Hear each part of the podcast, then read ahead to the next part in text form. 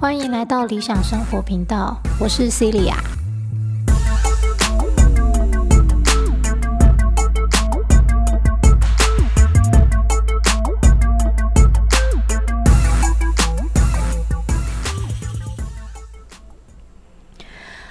好，今天我想分享，呃，关于。前总统李登辉先生过世的这个新闻，以及各大媒体的报道，那我的感触感受是什么？嗯，虽然我没办法自称是年轻人啦，吼，但其实我年纪也没有真的老到，就是体验过白色恐怖的时代。好，所以呃，大概从我有记忆以来。我所知道的状况以来，就是自由的空气是好像是理所当然的。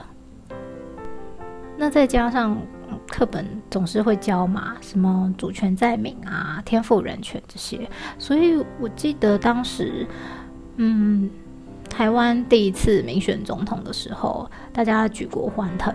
当然我没有投票权，那时候还非常小。可是我就会觉得，这这不是应该的吗？好，不能说应该，我讨厌“应该”这两个字，应该是说，嗯，当课本都已经在教育民众这个观念的时候，我们却反其道而行，那这就是一件很奇怪的事情。所以我会觉得，哎，好像没有太特别的感觉。好，那到了就是最近新闻一直在回顾，呃。前总统李登辉的，就是这一生做的重大变革，我才了解到，就是其实他真的是一个蛮值得敬佩的人。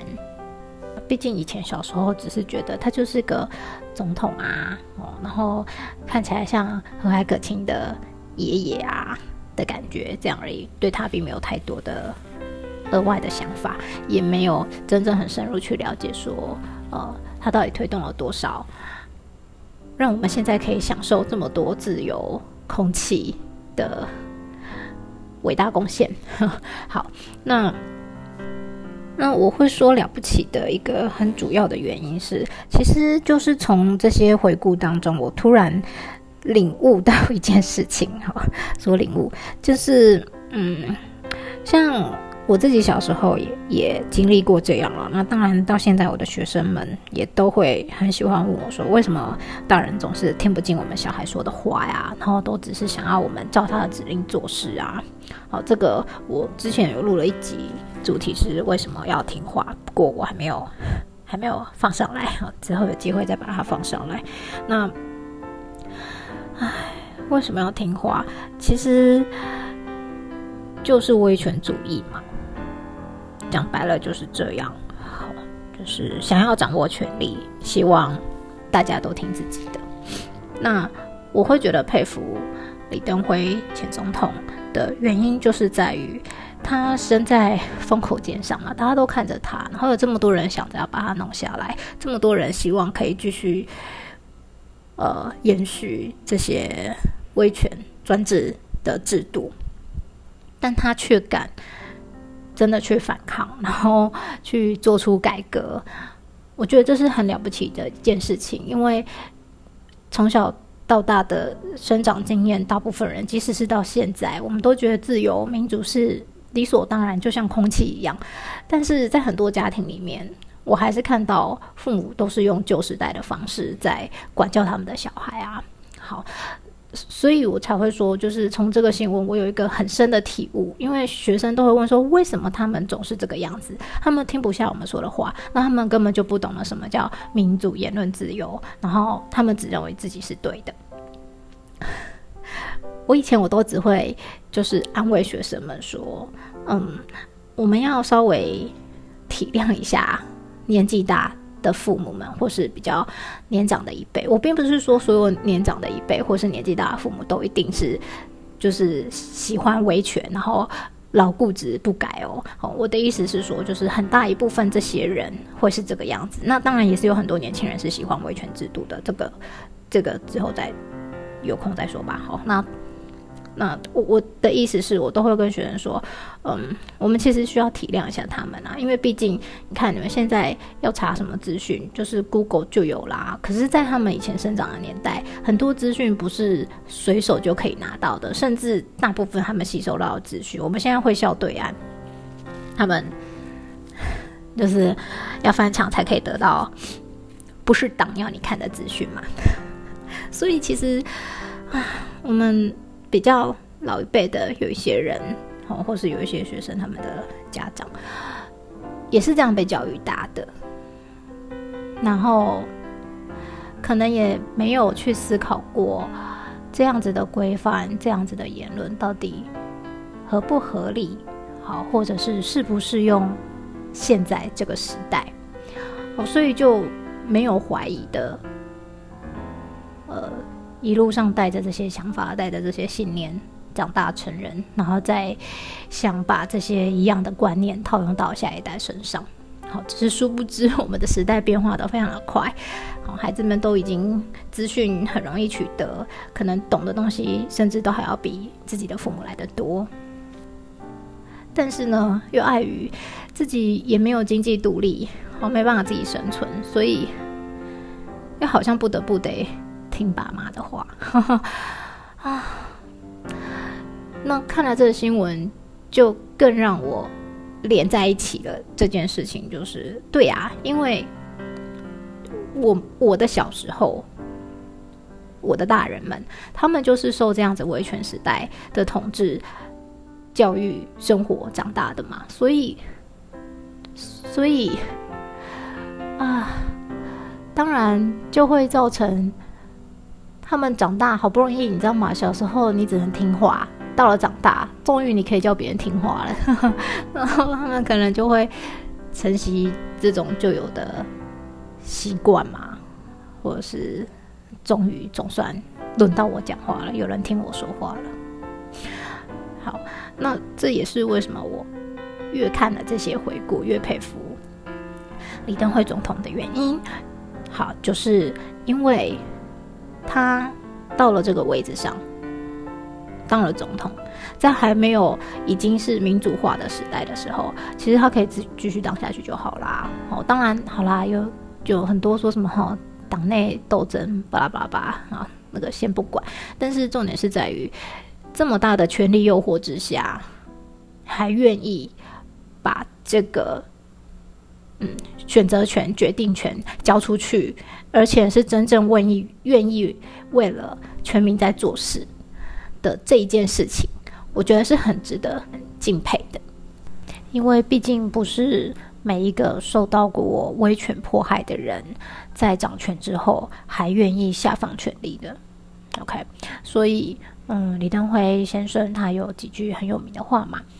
呃，最有名的就是 这几天大家一直在讲“我是不是我的我”，嗯，这句话真的讲非常好，很有感觉。以及另外八个字，我当时听到我真的 还是非常的感动。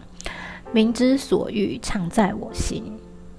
OK，真正是想要替大家做事的人，应该是把所有人的福利放在最前面，而不是自己的权利。放在第一位，OK，这也像是我常常会问学生，他们考完试，不管分数怎么样，我都会问他们的一句话，就是你满意吗？其实家长会请家教老师来，就是希望小朋友成绩很好嘛，OK，越高越好嘛，就是一百分最好嘛，嗯，可是我都会问学生，自己满不满意？就是，就算我知道他是一个可以考九十分的料，但是他今天考了八十分，他自己很满意，那我就会说，OK，那我们就以维持在这个你满意的分数为主来做努力就可以了，哈，怎么样可以维持住？那我是尊重他自己想要的东西，而不是说，哎，不行啊，你你是九十分的料，哎，你干嘛不考九十分？你应应该要达到这样子的水准啊，什么的，就是，呃。没有把对方真正在意的东西放在心上嘛。好，这是为什么？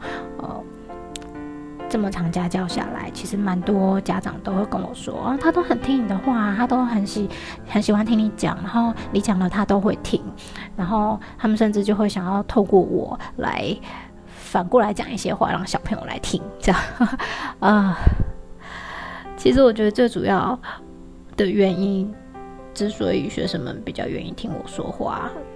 就只是因为我有把他们说的话放在心上，就这么简单。这就是为什么我看到那八个字“明知所欲，常在我心”，我也特别的感动，而且很有感觉。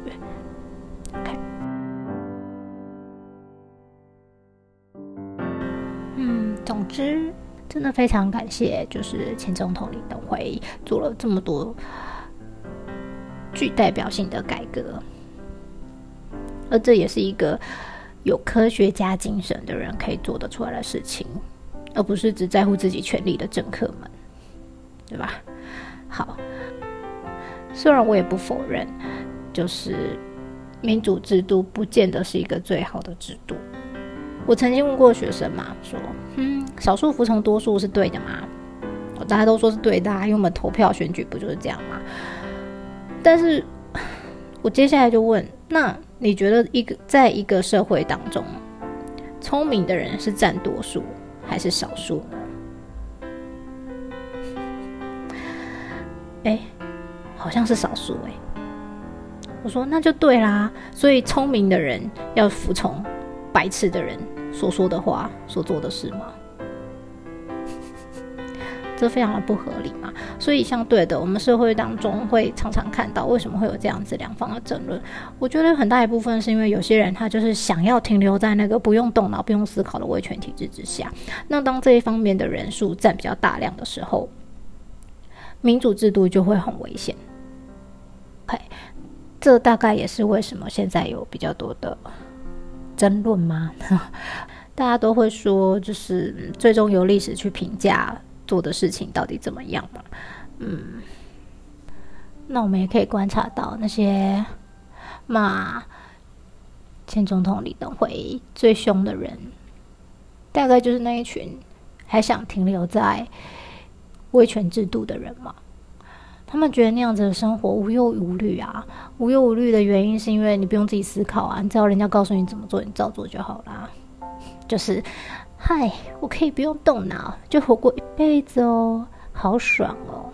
这样，唉，这个哦，对，所以呢，总之就是看了这个新闻，就有了这样的体悟，发现哦，原来这个社会上还是有很多人喜欢不用动脑就过一辈子这样。但讽刺的就是。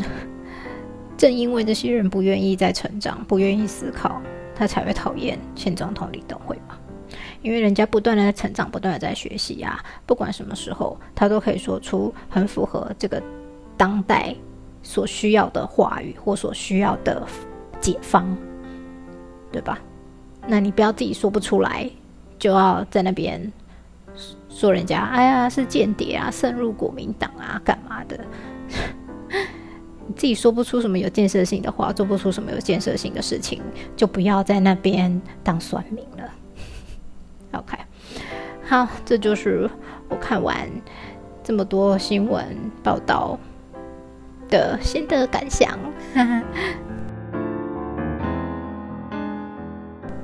可能不见得很多人认同嘛，那无所谓，就是这就只是一个单纯的分享。那我也一开始。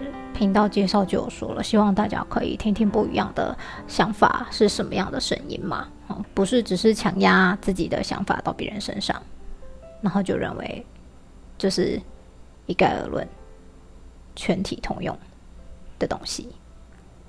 OK，好，下次见，拜拜。